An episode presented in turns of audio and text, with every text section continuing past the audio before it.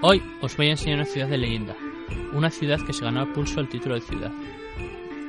Una ciudad en la que han convivido múltiples culturas, una ciudad con más de mil años de historia. Esa ciudad es Daroca. Daroca está situada a 80 kilómetros de Zaragoza, rozando el límite provincial con Teruel. Fundada por los celtíberos, durante su historia ha albergado a grandes culturas como la romana y la musulmana.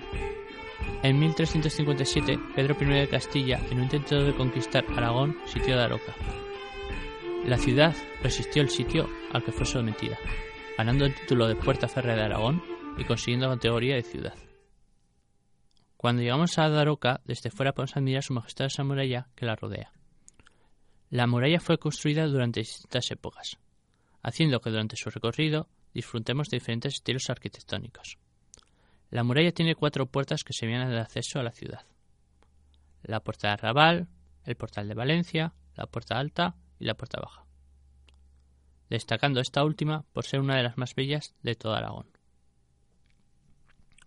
El primer lugar que debemos visitar es la iglesia colegial de Santa María de los Sagrados Corporales, una iglesia de origen románico, que ha tenido diversas remodelaciones. La más importante sucedió a finales del siglo XVI, dándole un carácter renacentista. Es el lugar donde se alberga el milagro de los sagrados corporales. Haremos un alto en el camino para conocer tal milagro. El milagro sucedió en 1239, cuando las tropas cristianas de las comunidades de Daroca, Teruel y Calatayud se disponían a conquistar desde el Monte Codol el castillo de Chío, en poder de los árabes. Antes de la batalla, el capellán de la parroquia de San Cristóbal de Daroca celebró misa consagrando seis formas para la comunión de los capitanes de los tercios, e inmediatamente después de la consagración se desencadenó un repentino ataque de los moriscos, que obligó a todos a dejar el sacrificio para enfrentarse con el enemigo, y al capellán a ocultar las seis formas envueltas en los corporales para evitar que pudieran ser profanadas.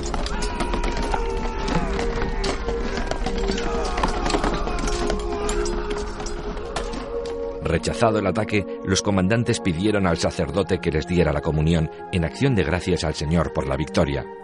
El padre fue al lugar donde las había escondido y se encontró las seis hostias empapadas en sangre y pegadas a los corporales. Este milagro sirvió de estímulo a las tropas cristianas que, llevando como bandera los santos corporales, recapturaron al castillo.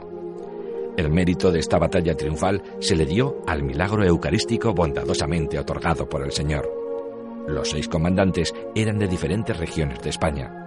Cada uno de ellos creía que el sagrado corporal debía ir a su ciudad. Decidieron hacer un sorteo. Por tres veces la ciudad de Daroca fue escogida para ser el hogar del milagro eucarístico pero dos comandantes no estaban de acuerdo. El general principal propuso como solución un compromiso.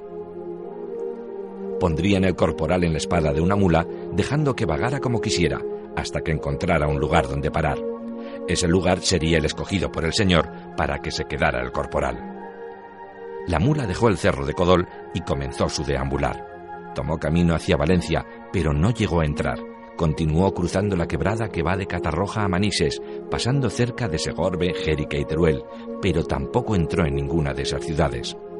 La mula viajó durante 12 días una distancia de más de 320 kilómetros antes de doblar las rodillas y caer muerta enfrente a la iglesia de San Marcos, en la ciudad de Daroca. Retomemos nuestro camino por Daroca para hablar de otro lugar de obligatoria visita, la mina. Situada a afueras es una de las obras más importantes del siglo XVI en toda Europa. Se trata de un túnel de 600 metros de longitud, 6 metros de anchura y 8 metros de altura, que atraviesa el cerro de San Jorge.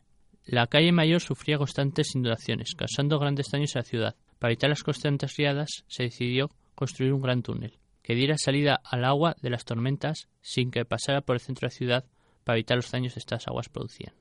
Pero Daroca no solo vive de sus monumentos y su historia. Daroca es una ciudad comprometida con la cultura. Durante el último fin de semana de julio, Daroca revive su pasado medieval, mediante su feria medieval. La calle Mayor es la protagonista de la feria.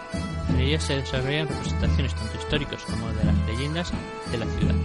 Otro de los atractivos de la feria son los conciertos de música medieval, las demostraciones de tiro con arco, la lucha de espadas y la animación con diversas farsas y juglarías medievales de la feria. La música también es protagonista en Daroca. Todos los años durante el verano podemos disfrutar del Festival de Música Antigua de Daroca. En 2014 se ha celebrado su edición número 36, siendo el festival más antiguo de Aragón. Es un festival de carácter internacional que reúne a músicos de todo el mundo.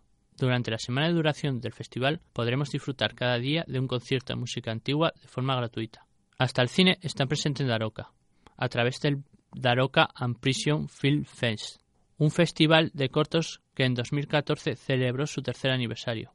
El festival se celebra en la prisión de Daroca, y además de tener los premios típicos de cualquier festival de cortos, destaca el premio de corto de centros penitenciarios, que incentiva a los internos del centro, como a los de otros centros penitenciarios, a sumergirse en el mundo audiovisual.